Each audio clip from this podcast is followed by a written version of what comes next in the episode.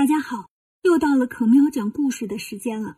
可喵今天继续为大家讲《西游故事》的第七十集——长着九个脑袋的怪鸟。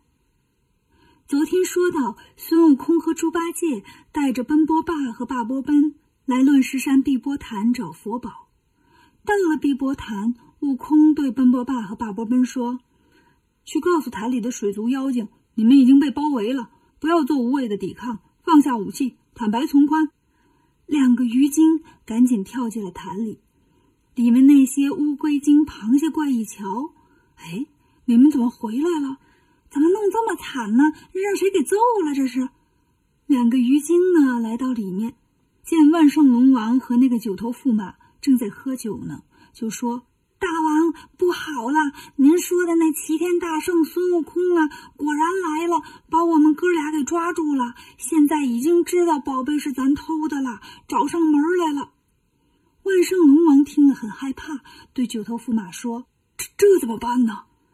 驸马笑了：“岳父大人不用担心，我出去看看。”说完，他拿着一柄月牙铲，跳到水面上说：“什么齐天大圣，在这瞎叫唤！”悟空和八戒一看，很惊奇。自打取经以来呀，妖怪他们见过不少，还从没见过长得这么奇特的妖怪呢。这九头驸马呀，远看到像个人，走近了一瞧，一个脖子上长了九个脑袋，九张脸，九张大嘴，十八只眼。悟空和八戒看呆了，都忘了回答了。九头驸马又问了一句：“谁是齐天大圣？”悟空这才说：“啊啊哦，我我是。”九头驸马说：“你就是啊，我怎么从来没听说过你呀？”悟空说：“没听说过我的人多了，你算老几呀？再说了，你是谁呀？”九头驸马说：“我叫九头虫，是碧波潭的驸马。你到这儿干什么来了？”悟空说：“原来就是你偷了佛宝啊！我是来捉你的。”九头虫一听，就跟孙悟空打了起来，来来往往打了三十多个回合，不分输赢。八戒在一边看着，有点着急了，举着钉耙，瞅见空隙，想给妖怪背后来一耙子。可那妖怪呢，长了九个头，四面八方都有眼睛，不用回头也看见了，就躲了过去。然后腾空跳起，现出本相，原来是一只长着九个脑袋的怪鸟。八戒见了，眼睛都瞪圆了：“师兄啊，这是个啥东西啊？我长这么大也没见过长成这样的呀！”悟空说：“我也没见过。”说完，举着金箍棒迎上去就打。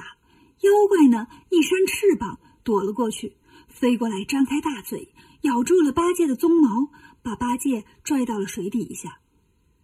九头虫回到龙宫，让那些虾精鱼怪把八戒给绑上了。老龙王一看，哦，这么会儿功夫就逮住一个呀！我女婿真厉害呀！孙悟空眼瞅着妖怪把八戒给拖进水里了。自己干着急，为什么呢？水下的技术他不行啊。想了想，变成了一只大螃蟹。对了，就是上回跟踪牛魔王变成的那样，熟门熟路的又爬进潭底来了。进来看见老龙王跟那个九头虫在喝酒，悟空爬到一边，看见几只虾精蟹怪，就问他们：“哥几个，我听说刚才驸马捉了个长嘴和尚，死了没有啊？”虾精蟹怪们都说。没有没有，在那边绑着呢。悟空顺着他们指的方向，看见八戒被绑在西边的柱子上，于是爬过来说：“八戒。”八戒听出是悟空的声音了，就说：“哥呀，你来了。”悟空伸出大螃蟹钳子，把绳子给剪断了。八戒说：“哥，我的钉耙让他们拿走了。”悟空说：“你去门口等我，我去找找。”八戒悄悄往门口走。悟空呢，爬进龙宫里，看见八戒的钉耙就在地上放着呢。他使了个隐身法，悄悄把钉耙偷出来，过来找八戒。八戒接过耙子说：“哥哥，你先走，我进去找他们算账。要是打得过呢，就直接把宝贝找到；要是打不过呢，我跑出水来，你在上面好帮我。”悟空出了水面，八戒举着耙子闯进了龙宫。把里面的桌子呀、椅子呀、花瓶呀、家具呀全砸坏了。九头虫赶紧拿起月牙铲来对付八戒。老龙王呢，心疼了半天砸碎的这些个东西，才带着大龙、小龙一帮龙，拿着兵器过来帮忙。八戒一看，好汉架不住人多呀，转身钻出水面。悟空举着金箍棒正等着呢，看八戒出来了，紧接着看见老龙王从水里一露头，悟空上来就是一棒子，正砸在脑袋上，老龙王就被打死了。那些个大龙、小龙，连同九头虫，赶紧把老龙王带回了潭底。悟空见他们跑了，对八戒说：“你再下去一趟吧，再把他们引出来。”八戒一边喘着气，一边说：“哎呀，天都快黑了，我我累坏了。”他们这正说着呢，忽然东边来了一片乌云。悟空仔细一看，哎，熟人来了。来的人是谁呢？是二郎神，二郎神今天闲着没事儿，领着跟他要好的那眉山六兄弟，驾着鹰，牵着狗出来打猎了。现在打完了猎，正往家走呢，打这路过。悟空对八戒说：“八戒，那边是二郎神和眉山六兄弟来了，你过去把他们喊住，让他帮帮咱。”八戒说：“我跟人家又不熟，你去吧。”悟空说：“嗨，你忘了？”我当初大闹天宫的时候栽到谁手里了？总是有些拉不下面子来，你就过去跟他们说，齐天大圣找他有事。八戒听了，架起云追上来喊：“二郎真君，等等，齐天大圣找你有事啊！”二郎神听了，赶紧停下来，转头见是八戒，问：“齐天大圣在哪儿呢？”八戒回头喊：“哥哥快来！”孙悟空就过来了。二郎神高兴地拉住孙悟空说：“哎呀，大圣，没想到咱哥俩在这儿见着了。我听说你保唐僧去取经了。”悟空说：“可不是嘛，路过这祭赛国，为了救金光寺的和尚，抓住托佛宝的妖怪，在这折腾一天了。正好你路过，能帮我一起降妖吗？”二郎神说：“那有啥不行的？闲着也是闲着。”说着说着，天就黑了下来。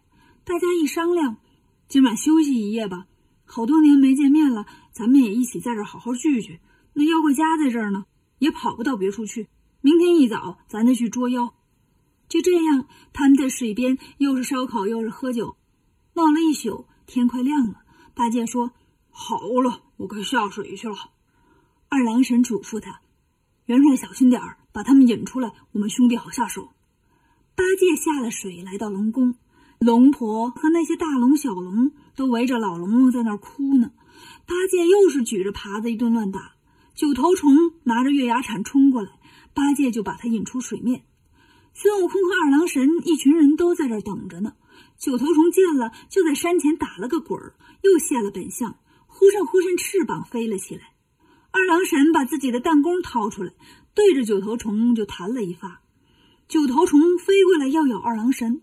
刚把一个脑袋伸过来，就被二郎神的猎狗跳起来咬住，一口给咬掉了。九头虫疼啊，转身就向北海的方向飞走了。八戒想追，悟空拦住他说：“别追了，他跑了正好，我变成他的样子去把佛宝骗出来。”悟空摇身一变，变成了九头虫，跳进水里。八戒假装在后面追，来到龙宫，悟空找到了万圣公主，对她说：“公主。”猪八戒追来了，我打不动了。那宝贝你藏哪儿了？别让他们找着。公主哪知道这九头虫是孙悟空变的呀？赶紧跑到里屋，拿出一个金盒子递给孙悟空，说：“佛宝在这儿呢。”又拿来一个白玉匣子，也递给孙悟空。九叶灵芝也在这儿呢，你把它们藏好。我先去挡住猪八戒，等藏好了，你过来，咱俩一块儿打他。悟空把两件东西拿过来，一抹脸，现出本相。谢谢啊，公主。公主一看，这也不是自己老公啊，慌了，上来要抢盒子。八戒这时候过来了，一耙子就把公主打倒了。